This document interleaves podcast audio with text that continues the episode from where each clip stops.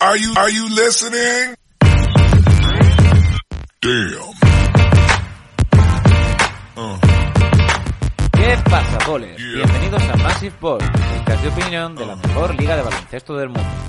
Bienvenidos a otro episodio de Los Puretas, donde vamos a hablar de otro de los documentales de esta serie, que se llama Antol, eh, y que, bueno, son los secretos del deporte, o al menos así es como lo vende Netflix, aunque realmente muchos de estos, o sea, hombre, secretos, secretos no son, son cosas que se saben, lo que pasa que yo creo que en muchas ocasiones han quedado un poco tapados o simplemente en el momento en el que la actualidad ha pasado, eh, pues la gente ya no se fija tanto, pero tanto como secretos del deporte no diría yo.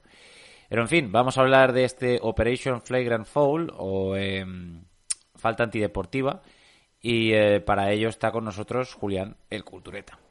Eh, ¿Qué pasa? Pues yo ahí concuerdo eh, con bueno lo que decía Bill Simmons en el podcast que me pasaste, hablando de, de- del estreno de este capítulo, que realmente no son secretos.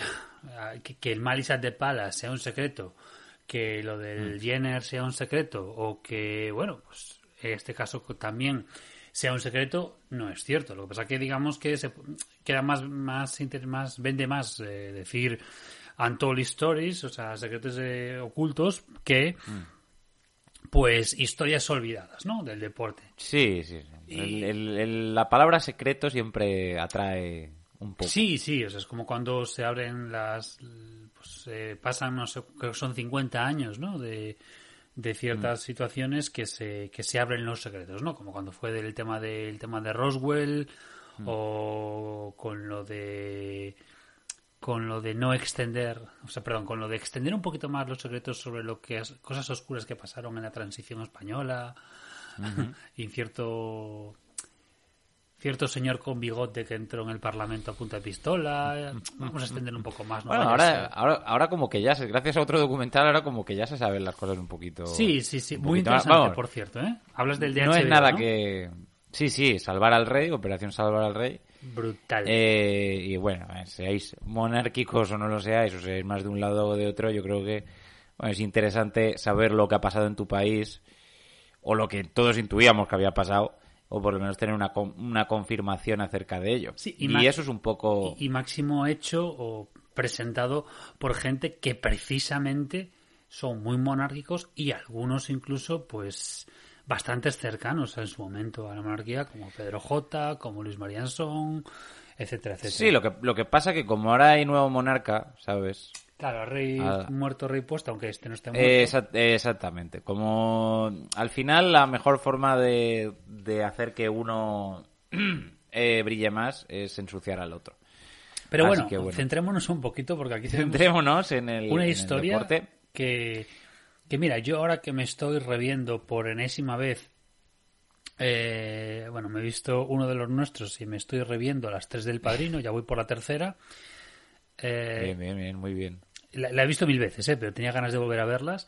La verdad que esta historia pues tiene un poquito de relación, diría más con... Bah, con la tercera del padrino. Mm, sí, Sí. sí, con la tercera, ¿no? Con todo el tema de la banca, la banca vaticana, mm, Juan Pablo I. Sí, un poquito me parece, ¿no?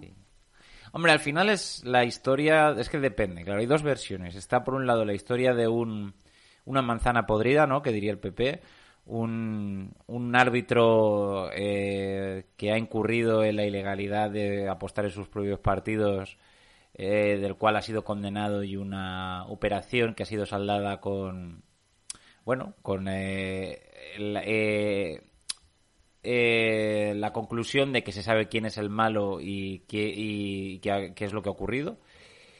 O, o la otra versión, que es que realmente hay o había un problema grave eh, de corrupción en los árbitros en la NBA, encubierto hasta cierto punto por, por David Stern, eh, que es la versión que sostiene este hombre, que también debería de tener una credibilidad bastante limitada, teniendo en cuenta quién es y lo que ha hecho. Pero bueno, Eh, es, una, es un documental que está claramente realizado de manera que surja o que intente surgir una cierta conspiración. Cosa que con David Stern fuera de juego indefinidamente es un poco de aquella manera, ¿no? Estaría bien que, el hombre se pudiera defender. Pero es una cosa que se lleva haciendo mucho tiempo. O sea, con David Stern se, se, le da todos sus pros y, bueno, como cuando hablamos del número de David Stern, nosotros siempre se le ha blanqueado mucho, o sea, blanqueado no, pero siempre se le ha honrado, siempre se le ha alabado su labor como pues probablemente la persona más importante de la NBA en los últimos 40 años, incluso por encima mm. de Magic, Jordan y Bird, mucho más por encima. Pero también es cierto que se le ha blanqueado mucho pues todos sus lados oscuros. Lo hablamos también cuando hicimos ese programa. Mm. No solamente por el tema del Malice de Palas, no solamente por pues ciertos, todo el tema de drogas en su momento, por muchas razones. Y con este tema, y luego hablaremos, hablaremos con esas finales de conferencia un poco oscuras, y mm. aquí eh, este documental, primero, es muy interesante, es muy recomendable, está en Netflix para verlo, que además, pues un poco se... Eh, parece que el amigo Tim Donaghy ha metido un poco de pasta en la producción porque parece un blanqueo tremendo a su imagen y la única pregunta mm. un poquito Mm, complicada, conflictiva, eh, es al final de todo, se deja en el aire, pero luego se repregunta y se mm. resuelve eh, esa duda, pero no deja de ser un blanqueo y eh, vamos a echar culpas, culpas a la NBA y a David Esther y vamos a echar mm. mierda a los otros que ya tienen pinta de mafiosos, porque el calvo parece Charlie Barbecue, acá el malo de uno de los malos de Breaking Bad, y el otro parece sacado de una, mm, pues eso, eh, Joe Pesci que en, uno de los nuestros o uno de los matones de, de, Michael Corleone en cualquiera de las tres películas, bueno, de las dos últimas sobre todo. Sí, a ver, al final estamos... Mm, es que es lo que digo, o sea, realmente es, depende de qué versión te quieras creer y qué versión quieras comprar eh, o bien la de la conspiración de corrupción arbitral, o bien el simple hecho de que este es un, hombre que, que no es que solamente mintiese en su momento, es que también miente en el documental y ahora lo hablaremos eh, a fondo. Pero bueno, eh, antes de hacer todo eso hay que hacer las labores de rigor, así que cuando las noches de NBA se hacen largas y los días pesados, siempre tendrás Massive Ball para pasar un buen rato. ¡Comenzamos! Anthony. Anthony for three. Puts it in. Next by one with 8.2 remaining.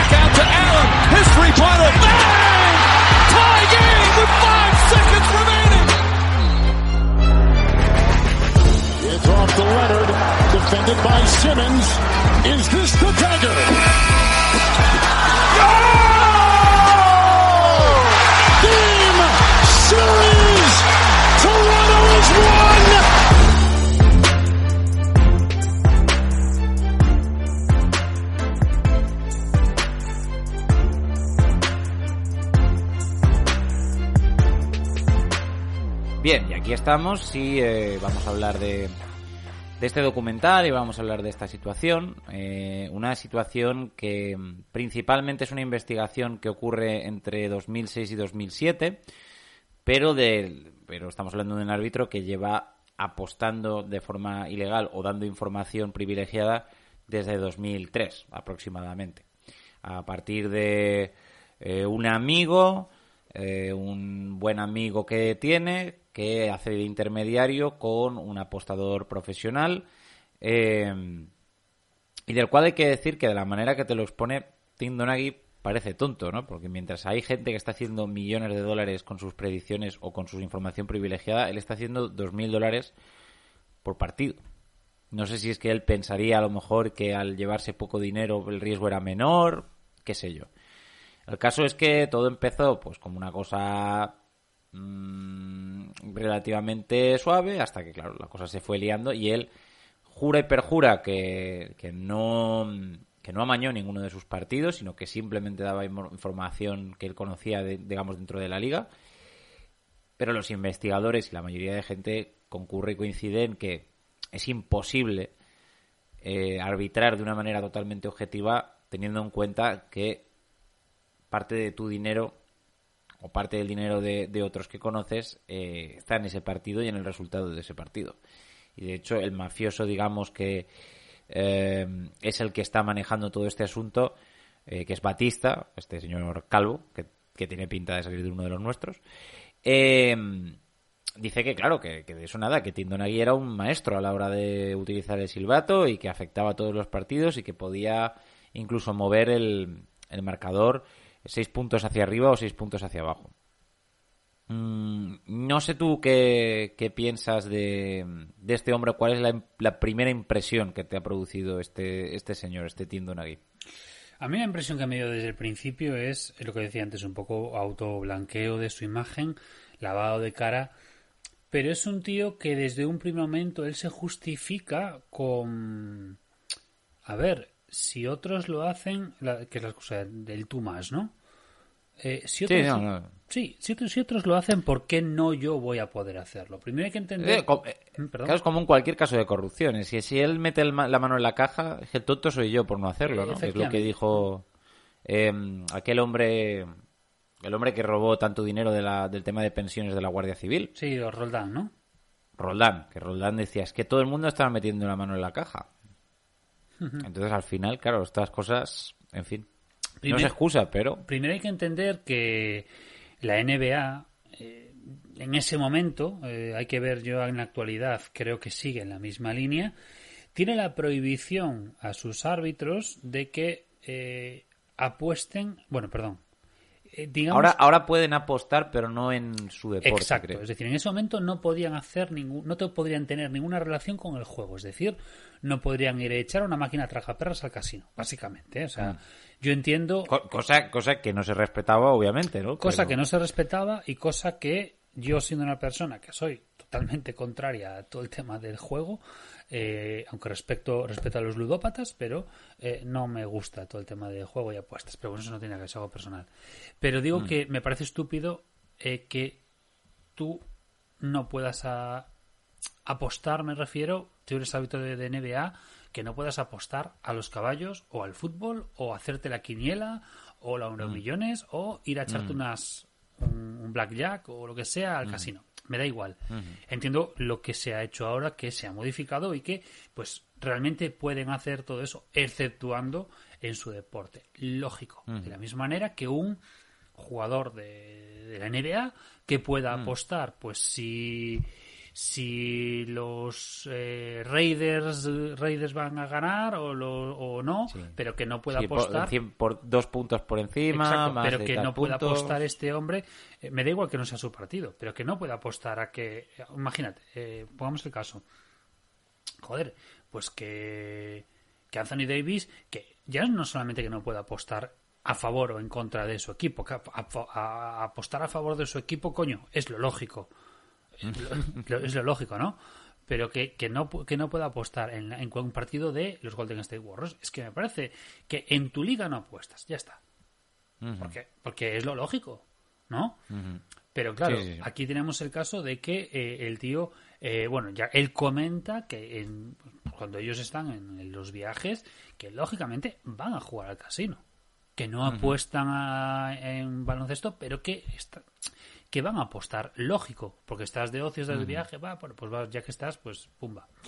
Pero claro, Sí. luego te vas metiendo en un punto complicado, y es que eh, tú sabes, como árbitro, tienes, sabes quiénes van a jugar, quiénes no, antes que nadie, tienes información privilegiada, Sabes que hay árbitros que se la tienen jurada a cierto Exacto. jugador o a cierto entrenador entonces... o, cier- o ciertas reglas que la NBA ha dicho que se tienen que implementar y que sabes que se van Exacto. a... Puedes O influir bueno, o, dir- juego. o- o directamente, simplemente porque eh, uno de los argumentos que, que Tim Donaghy expone en su documental es que cómo va él a amañar partidos si sus si mm, su porcentaje de acierto en las faltas que pitaba estaba por encima del 70%. Claro, pero el truco es que si tú te pones a empezar a pitar cosas que normalmente no se pitan, que son técnicamente ciertas, pero que normalmente no se pitan, dobles, paso cero, eh, palmear el balón, cosas así, tú puedes afectar al partido porque puedes sacar a un jugador por faltas y técnicamente estás en lo cierto. Lo que pasa es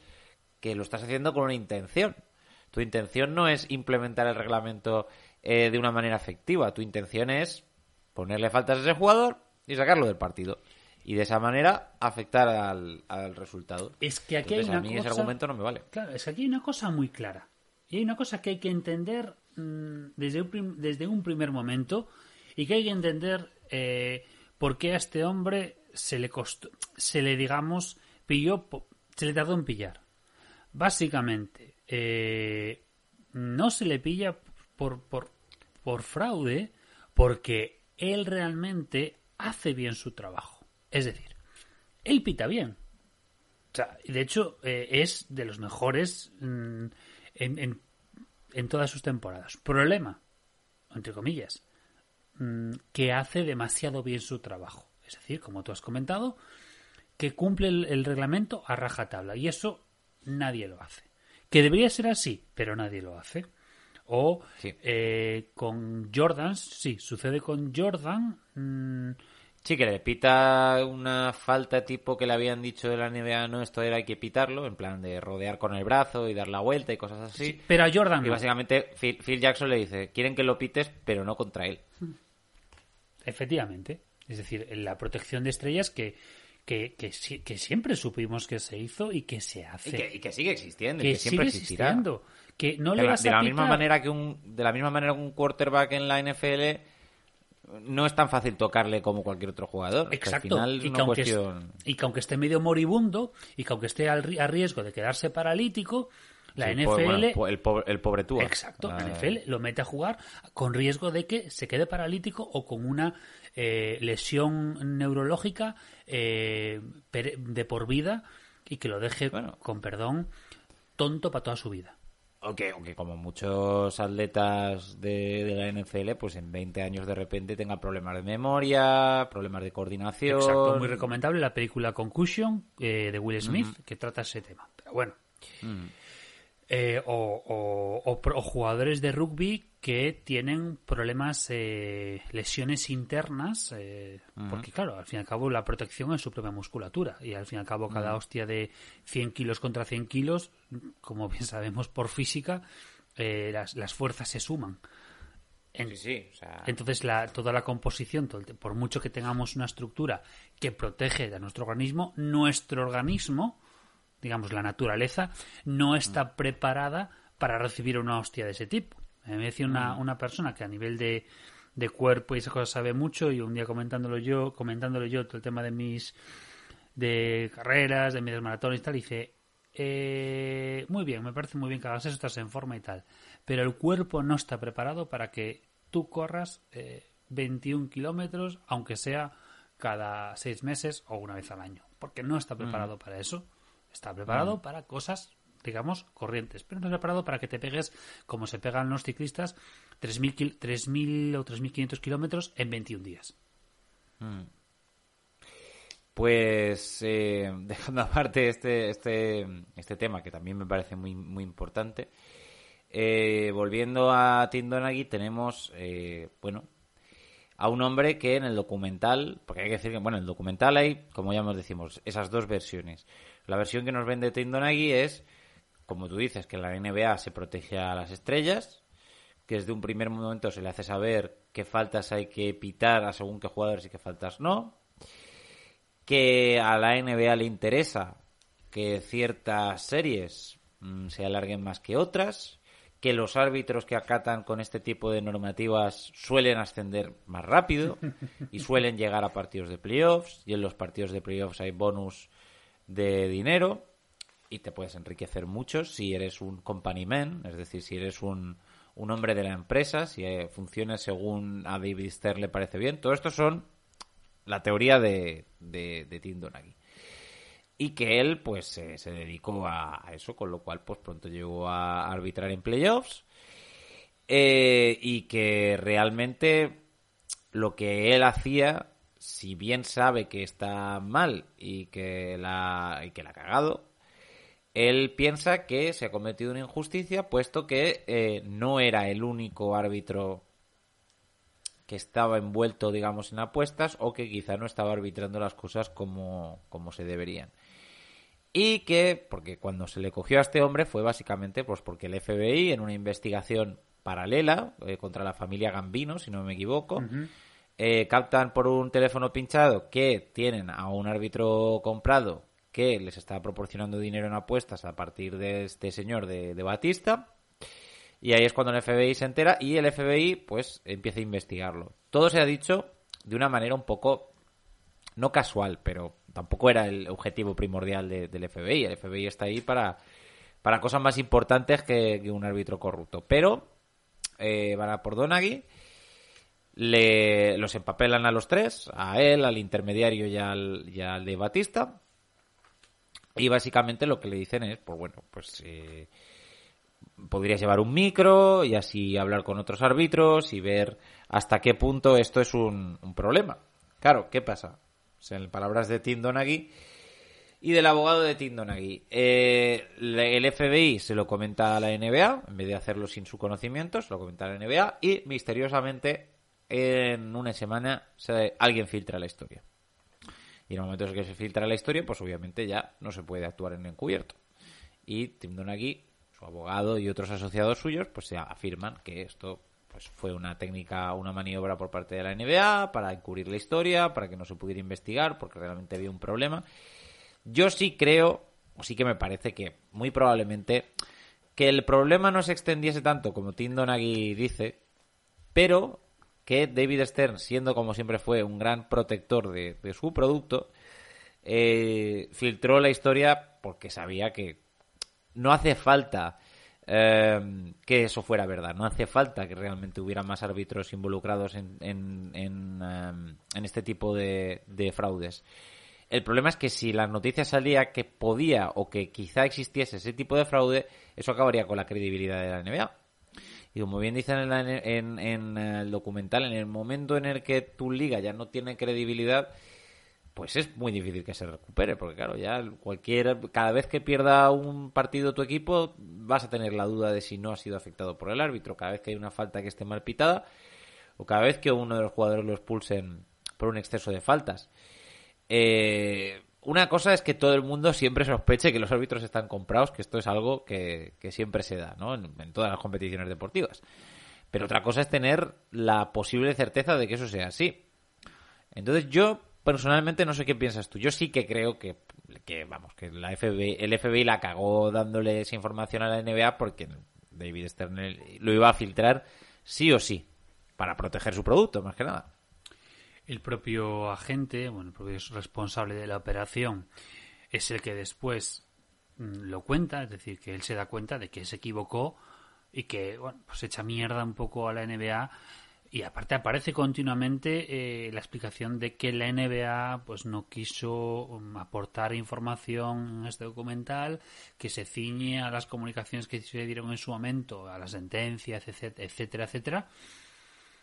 Y que claro, al fin y al cabo lo que tenemos es eh, Esther en este caso era muy muy zorro, entonces filtraba, pero ¿cómo se filtra ahora? O sea, de la misma manera que nos enteramos siempre de los fichajes por los voceros que por la propia NBA o por las propias franquicias, Sí. ¿no?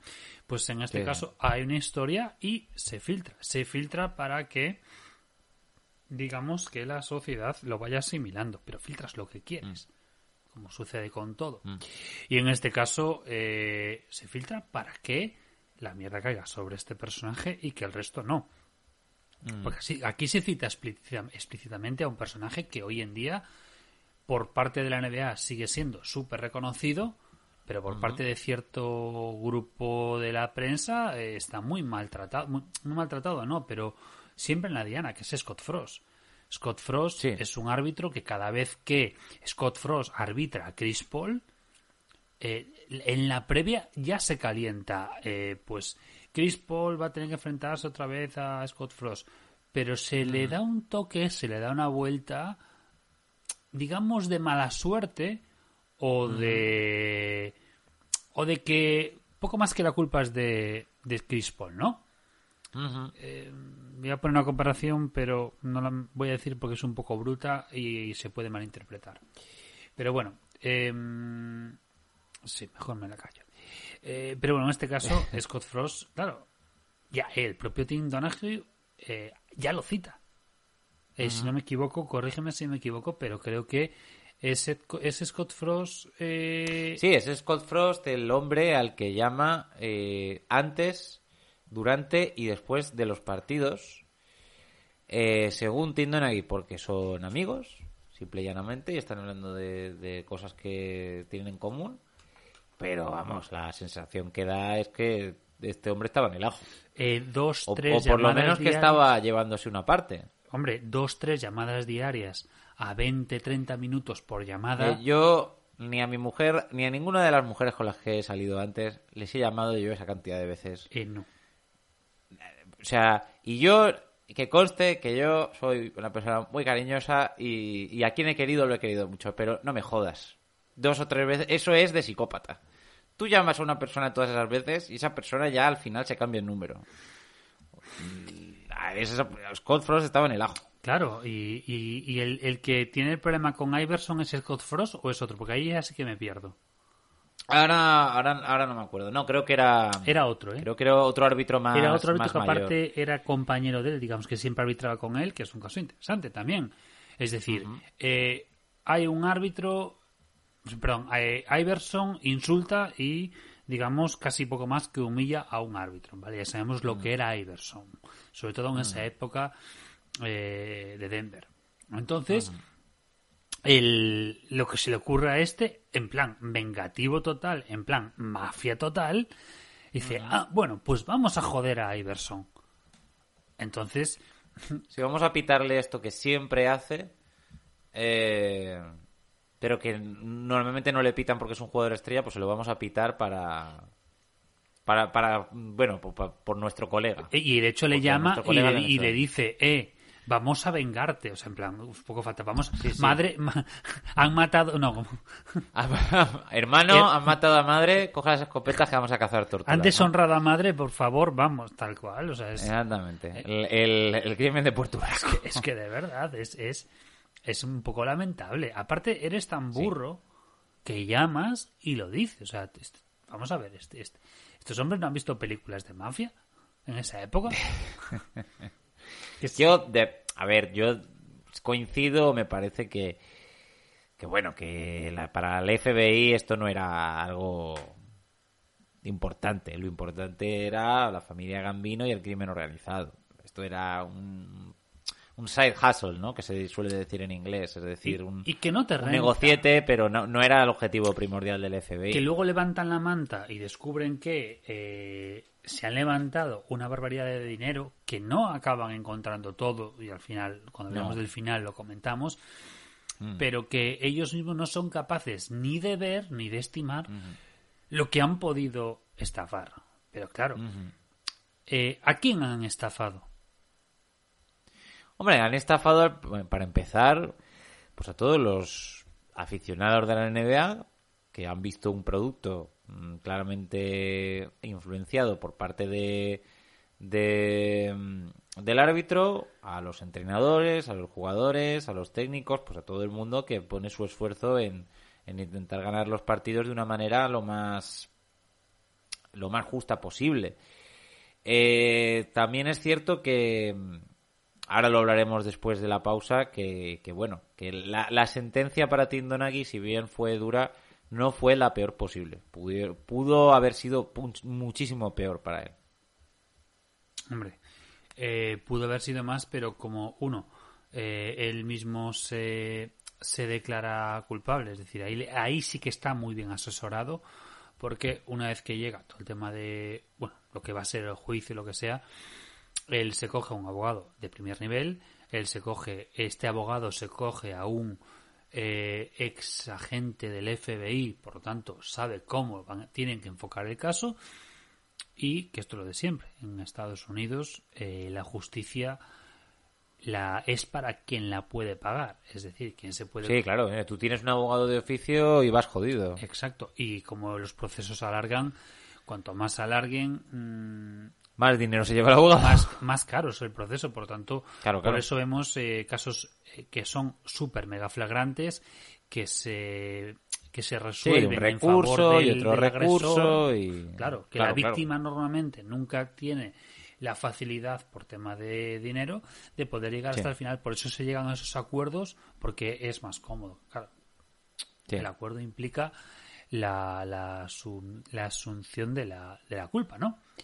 Pero Mm. bueno, en este caso, eh, eh, lo, que, lo que tenemos con Donahue es que mm, hacen un, con el tema de Iverson y con otras más, eh, le pitas las faltas, le pitas los pasos desde un primer momento, con la idea de que de buenas a primeras, pues se acabe, mm, tenga que ser expulsado.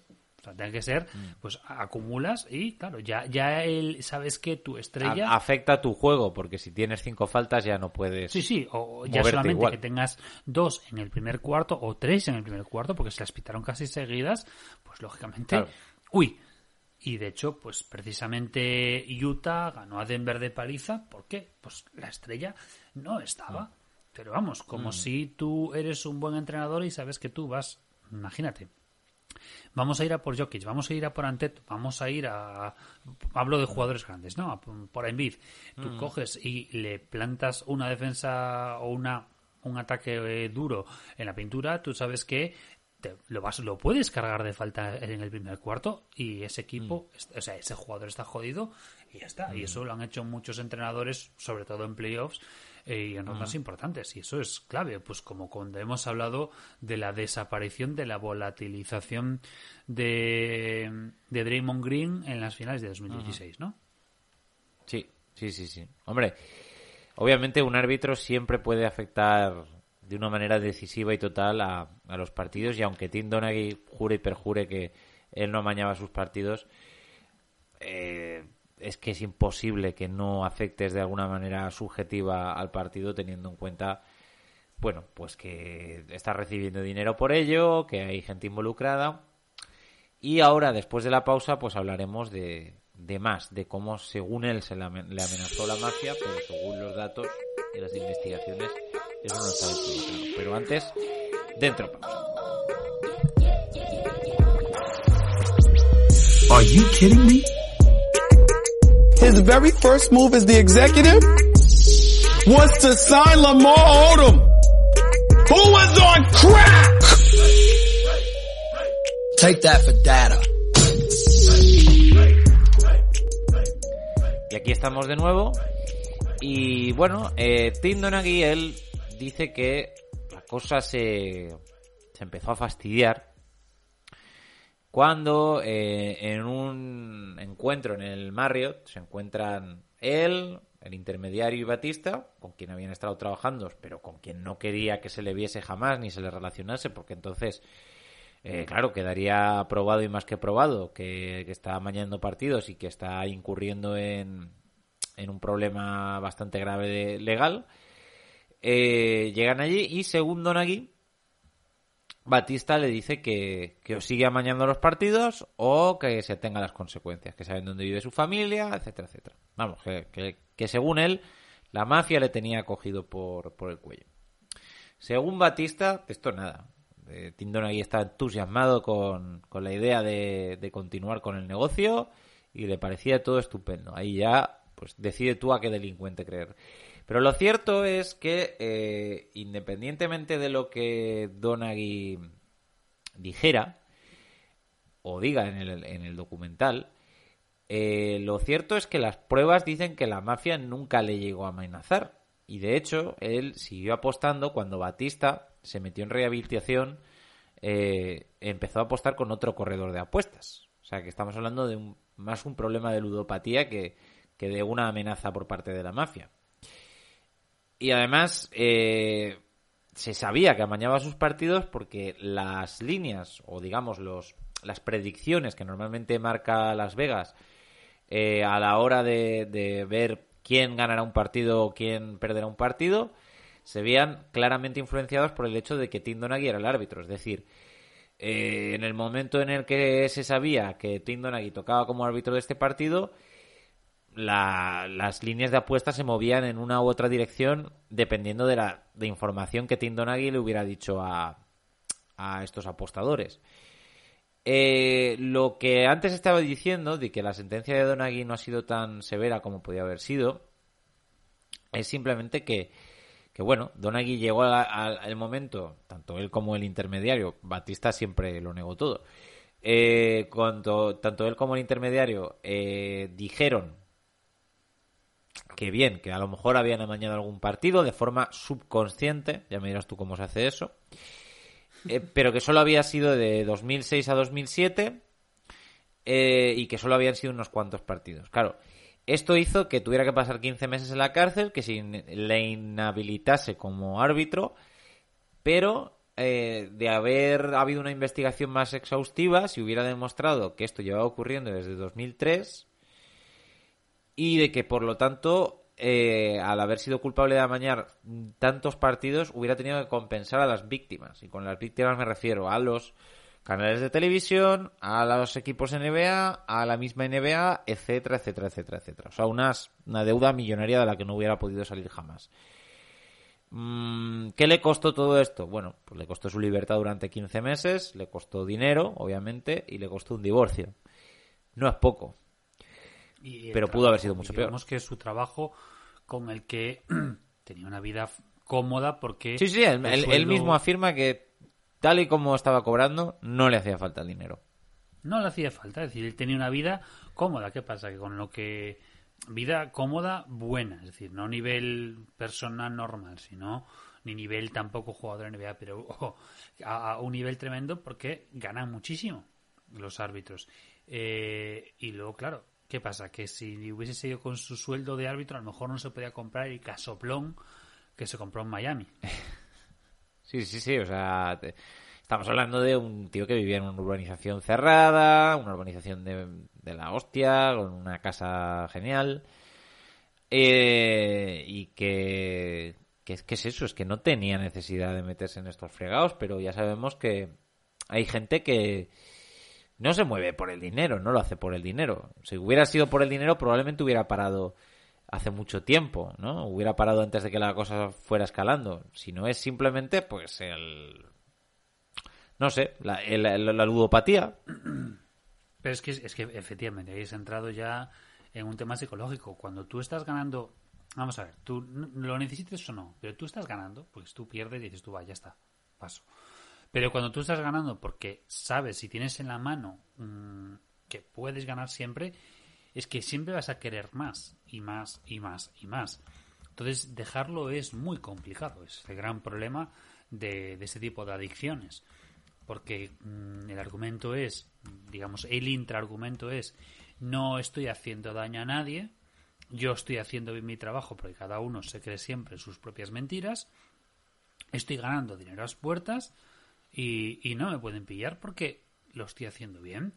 Y, y entonces, pues, pues, ¿para qué lo voy a dejar? Él dice, lo- siempre lo dice todo el mundo, que justamente lo iba a dejar al final de esa temporada. Claro. Como todos. Fíjate tú, ¿eh? Esto es como lo de... Yo qué sé. Te, te dice... Sí. te- es como si te dicen... Es que eh, tiene usted un enfisema en el, en- en el pulmón. Y dices, joder, justo cuando él iba a dejar de fumar. Mm, las cosas, claro, no, no son así. Al final una cosa, si no la quieres hacer, no la haces. O si no estás convencido, paras enseguida. Pero cuando estás prácticamente cuatro años sin parar, pues es porque tienes toda la intención del mundo de hacerlo y de seguir haciéndolo. Y de hecho yo personalmente creo que, que probablemente este hombre pues le gustaba, ¿no? Le ponía a lo mejor la idea de saber que estaba eh, involucrado en el resultado de estos partidos, que tenía una información que nadie tenía, le hacía sentirse importante, quizá algo más que, un árbitro. Pero ya digo que desde el punto de vista criminal, eh, este hombre es tonto, porque con la, la información que estaba dando eh, estaba traduciéndose en millones y millones, tanto para Batista como para otros, como para la mafia. Mientras que él recibía, creo que eran dos mil dólares, ¿no? Me parece, por partido. Dos mil dólares si acertaba y si no acertaba creo que o nada o, o menos compensación. Pero no es, no es que estuviera, quiero decir, no estaba poniendo en riesgo su carrera y su libertad por un gran por una gran cantidad de dinero, sino por una cantidad de dinero que con lo que él cobraba realmente era, qué sé yo, pues por un fajo de billetes para llevar en el pantalón por si le por si le daba por irse a un club de striptease, ¿no? Pero no no estamos hablando de un dinero que te vaya a cambiar la vida. No sé. a ver.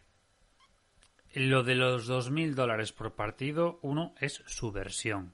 Porque el FBI no pudo probar, porque tampoco... Sí, claro, pero no hay facturas, ¿sabes? No te van a hacer pon una factura Claro, con pero- IVA de, de esto que estoy haciendo. Claro, es decir, todo no es probado, entonces no puedes saberlo. Vale, de todas formas, eh, teniendo en cuenta la cantidad que. eh, si fuesen esos 2.000, era pasta en abundancia. Vale, son, son pues probablemente, eh, pues, es, es mucha pasta, da igual, es, es mucha pasta al mes o durante la temporada. Pero el tema es que eh, eso lo que repercute también es que, y con el argumento del abogado, que es magnífico, o sea, es que por eso digo que lo del abogado fue estupendo, porque argumentas mm, que como tú realmente estabas allí, eh, eh, habías apostado, tú realmente querías hacer bien tu trabajo, pero su- tu subconsciente, digamos que Claro, te nublaba el juicio. claro. Se- eh, señoría, si yo yo qué iba a saber, yo que iba a saber que estaba robando. Mí me pasó como la infanta, porque subconscientemente firmé unos papeles, ¿no?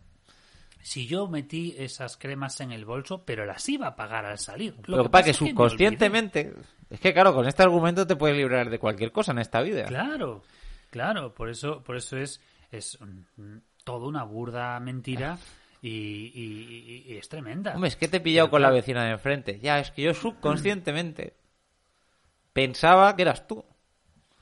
Claro, es que os parecéis mucho. Claro, si el, si el problema, si lo piensas, en realidad es tuyo. La culpa en realidad Sí, es tuya. Entonces, en este caso, lo que tenemos, eh, eh, este hombre se mete en, en todo esto, gana dinero a las puertas, eh, eh, lo oculta, lógicamente, eh, pero mm, todo da igual. Y luego hay otro factor. Mm, cuando tú empiezas a tener un cambio, un- sea por un trabajo, empiezas a tener un cambio de actitud. Bueno, perdón, voy a ir primero al inicio. Es un árbitro que desde un primer momento, desde sus inicios, que era muy joven, él busca un poquito ser protagonista. Él busca ser un poquito eh, llamar la atención. De hecho, desde los primeros partidos que él arbitra, pues la, la- la prensa lo destaca como eh, este, pues eso, jóvenes que quieren dar un poco de protagonismo. Y eso es, pues, un perfil típico de, mm, pues, vamos a llamar la atención y quiero eh, eh, subirme el ego. Sí, quiero, mm, quiero ser especial. quiero ser especial y eso se ve a lo largo de los años después. Mm. Después hay otro factor que es eh, su, su mujer. Vamos a ver, tú empiezas a ver que eh, tu marido empieza a cambiar de actitud y tiene unos cambios eh, muy bruscos de, de, de comportamiento, ¿no? Y Mm. de, y de, y de, Y que, y que se pasa mucho tiempo al teléfono, este hombre. y se pasa mucho tiempo al teléfono, ¿vale? Entonces, eh, eso y dices tú, uy, aquí pasa algo. Pero, mm, según ella, no dices nada. Un buen día le coges, eh, le, le vas a echar la ropa a la lavadora Mm. Y le encuentras un fajo de billetes, mítico fajo de billete de película con la gomita que Sí, puede sí. haber ahí a lo mejor miles, miles de dólares y te da igual, no dices nada. Y luego te sorprendes cuando eh, llega el tema de, bueno, de juicio y tal, y no sé cuánto, te sorprendes. A ver, tía, que le has encontrado un fajo de billetes de la hostia, que eso no, no, no te lo dan así en el trabajo, ¿vale?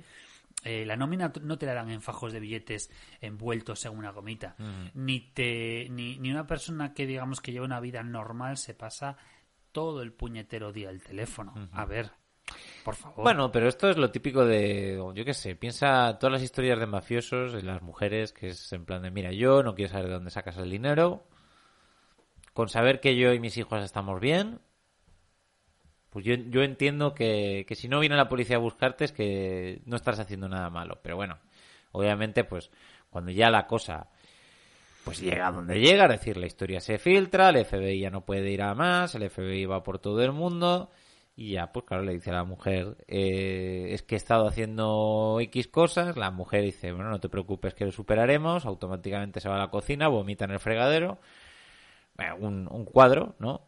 Eh, y, y bueno, la, la mujer yo creo que ya subconscien- subconscientemente yo creo que ya había tomado la decisión de decir a este pájaro cuando lo pillen yo me divorcio pero mientras tanto no pero pero vamos eh, La pregunta es, ¿qué hizo una mujer con el fajo de billetes? Porque a él no se lo dio. Y si a meter la ropa en la lavadora, pues chico vete a saber vete a lo mejor hubo buenas estrenas ese, ese año sabes a lo mejor hubo buenas estrenas yo qué sé lo cierto es que esto eh, tuvo una serie de resoluciones. Por un lado, pues eh, Donaghy, que fue a la prisión federal en, en Pensacola, Florida, escribió un libro con sus memorias, que bueno, pues, de las salidas profesionales que le quedan a un delincuente, ¿no? El contar cómo lo hizo. Si le sirvió a J. Simpson, ¿cómo le va a servir a y este a hombre? Mario Conde, ¿Eh? Exactamente, Mario Conde. que hicieron una, una, una miniserie en Telecinco. Claro, o sea, al final realmente tu historia vale dinero, eso tienes que ser consciente. Bueno, y, y Ubiña. Claro, Eh, claro, claro. Y bueno, y, y, tan- y tanta y tanta gente que podría escribir un libro fascinante acerca de, de sus crímenes. Pero bueno. Eh, el caso es que que Donaghy eh, escribió estas memorias en las que afirmaba pues cómo funcionaba realmente la cultura del fraude de la NBA, cómo los árbitros están condicionados a seguir una serie de instrucciones por parte de la NBA, cómo se intentaban alargar series, cómo los árbitros tenían ciertos manías contra jugadores o contra entrenadores que condicionaban los partidos, contaba la historia de cómo había sido amenazado por la por la mafia y tal. En fin, estaba echando balones fuera. Luego otros libros eh, de investigadores y demás han contradecido gran parte de las cosas que él ha dicho. El caso es que esto tuvo un efecto claro en la NBA. Eh, David Stern consiguió que el escándalo no fuese a mayores. Eh, se admitió que, bueno, que obviamente, pues que quizá las normas en tema de apuestas eran demasiado duras para los árbitros, que se les iba a permitir apostar siempre y cuando no, fu- no fueran deportes y nunca con, eh, eh, con- bueno, con, con corredores de apuestas, digamos, o sea, de una manera un poco más que se pudiera reflejar o que estuviera más claro, ¿no? Eh, luego también eh, se cambió la regla de designar los árbitros a los partidos y se hacía, y creo que se sigue haciendo, 90 minutos antes de, de que empiece el partido porque de esa manera, pues, claro, no hay tiempo a que el mafioso de turno sepa qué árbitro toca dónde y por lo tanto pueda eh, obtener información X, sino que en principio no, no, no, no hay tiempo suficiente. Aunque bueno, en, en cualquier crimen es cuestión de encontrar la manera de, de hacerlo, pero en fin. Eh, se intentó reducir el valor de la información para los apostadores, intentar eliminar el problema de las apuestas. Y yo creo que al final también estamos en un momento de la NBA donde, a ver, la forma de apostar en España y en Estados Unidos es muy, muy distinta. En Estados Unidos, bueno, por la cultura liberal que se tiene, pues eh, es muy fácil ya no solo ir a, cualquier tipo de mm, página de apuestas que las haya a montones, sino también por corredores de apuestas, incluso eh, de la forma clásica que es el tío en el bar mm, que se dedica a llevar el dinero de las apuestas. En fin. Eso está... Y que, y, y que tienen un problema general eh, como sociedad muy jodido de ludopatía. Sí, pero, Peña, claro. Que estás tomando una caña en un bar con unos amigos y eh, imagínate, mm, pues estás tirando, va a tirar unos tiros libres X jugador y te dicen 20 pavos y mete los dos. Pero tú, pero tú piensas que estamos hablando de un país donde lo que se valora ante todo y sobre todo es el dinero. Entonces, realmente la idea de que tú, invirtiendo 50 pavos, puedas hacer 50.000, resulta tremendamente atractiva, ¿no? Eh, independientemente de, los riesgos asociados.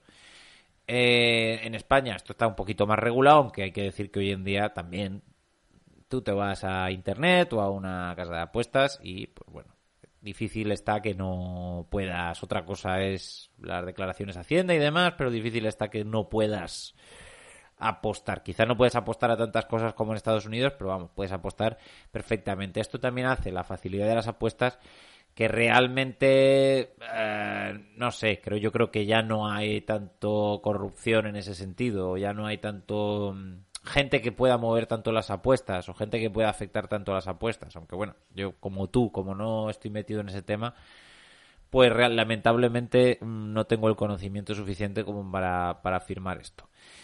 Eh, a mí me parece que Tondo Nagi, por, por concluir, es un listo, un listo de la mierda, eh, que miente más que habla, que este documental yo me quedaría más con la parte que señala a Tim Donaghy como un hombre que amañaba sus partidos eh, más que como una conspiración global de la NBA donde todos los árbitros están comprados y que yo creo que la palabra de un delincuente hay que cogerla siempre con pinzas ¿eh? porque mm, la palabra vale tanto como la confianza que se pueda depositar en esa persona. Si una persona ha demostrado que incurre en eh, cosas ilegales, a mí sinceramente no me merece tanta confianza como gente que no ha estado incurriendo en ese tipo de actividades.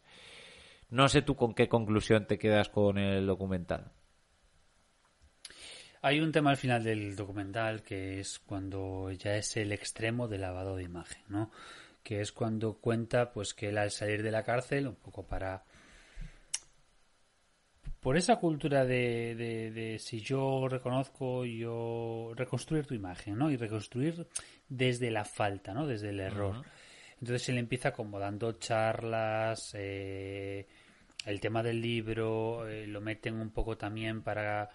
Mm, yo, estoy, yo he hecho esto mal, entonces quiero que la gente que pueda estar en la misma situación que sepa que esto está mal hecho. Y esto es también un lavado interesante. Ah. Hasta el punto que acaba entrando en televisión, en diferentes programas, eh, un poco de payasete en el wrestling, ah. pero sobre todo en televisión. Y claro, todo eso le va, gran, le va generando dinero mm, legal por otra parte.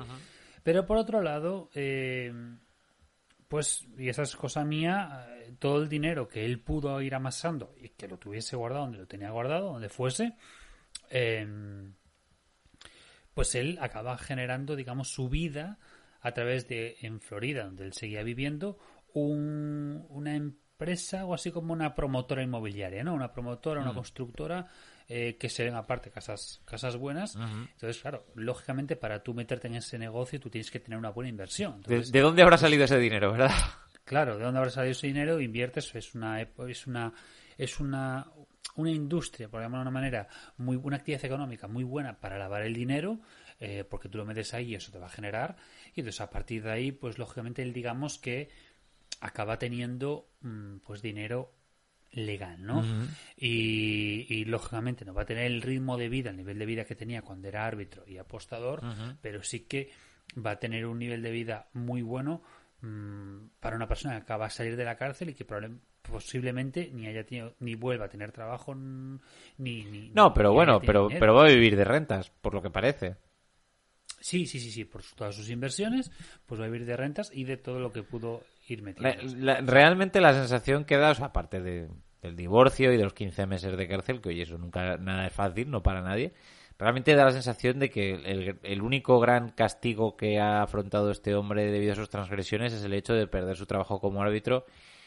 imagino que, como tú y yo decimos, que de alguna manera ha perdido esa sensación de ser especial, aunque este es capaz de sentirse especial simplemente pensando que, que bueno, que es el, el tío que, que quitó la manta, ¿no? En su punto de vista, a lo mejor pensando que, es así. O que por lo menos, no sé, que es conocido por, por un crimen, pero es conocido.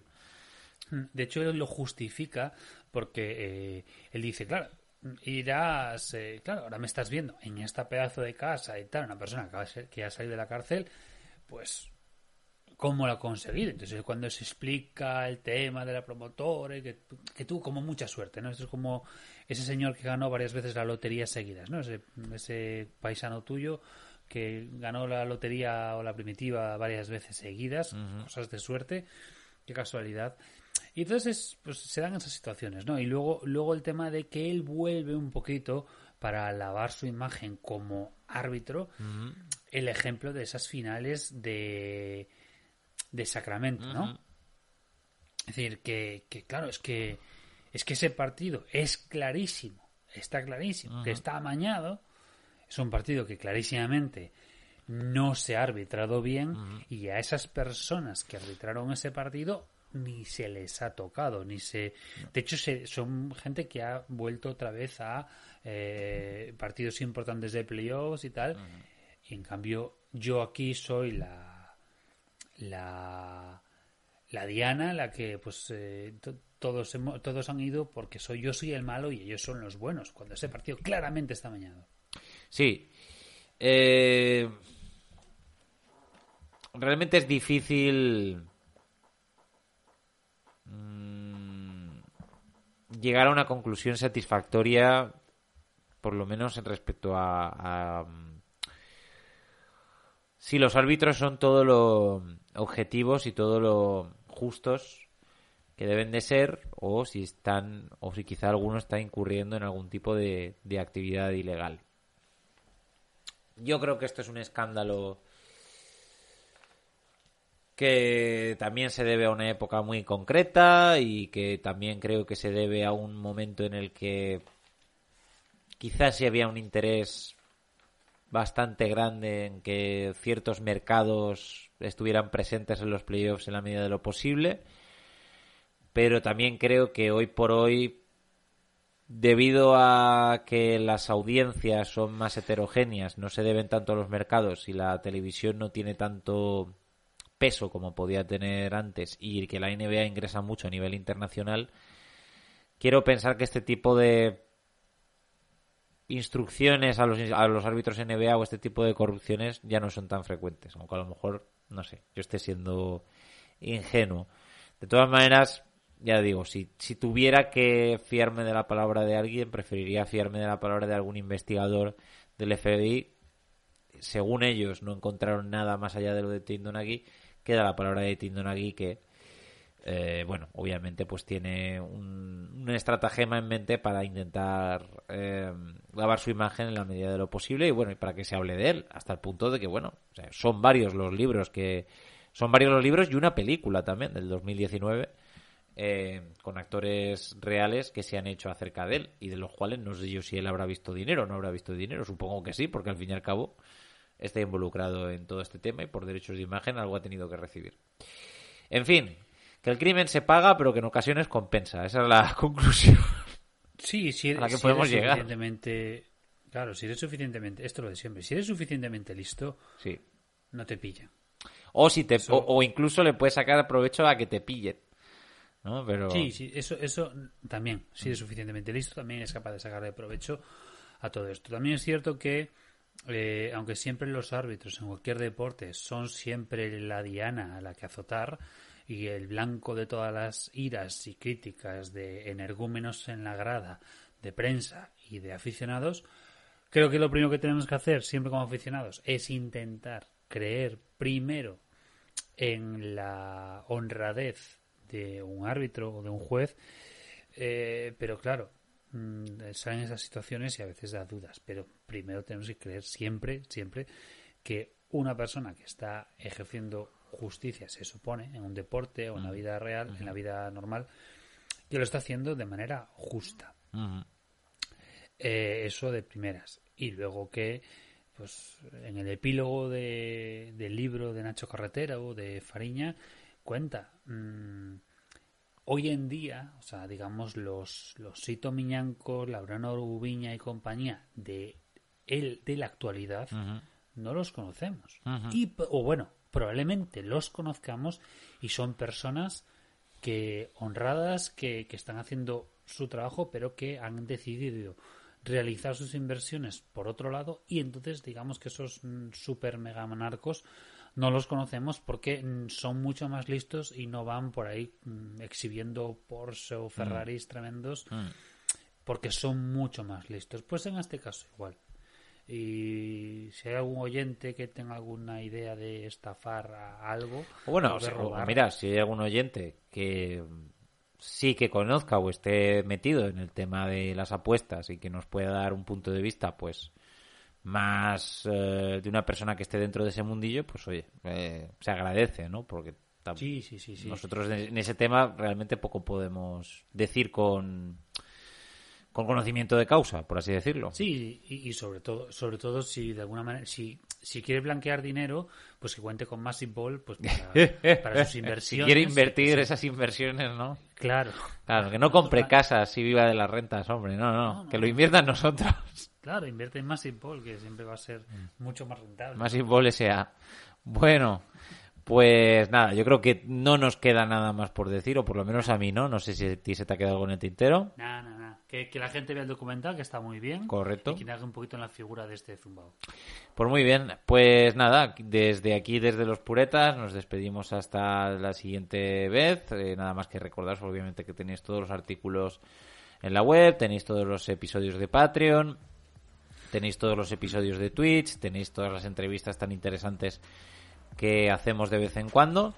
Eh, y bueno, tenéis un montón de contenido que vamos, yo creo que es que no no os da la vida para tanto contenido. Ah, y bueno, y tenéis nuestra guía para la temporada que, que no, que habría sido imposible sin el bueno de José Minovo, eh, al que nunca le agradecemos lo suficiente eh, el trabajo que hace, digamos, eh, detrás de las bambalinas.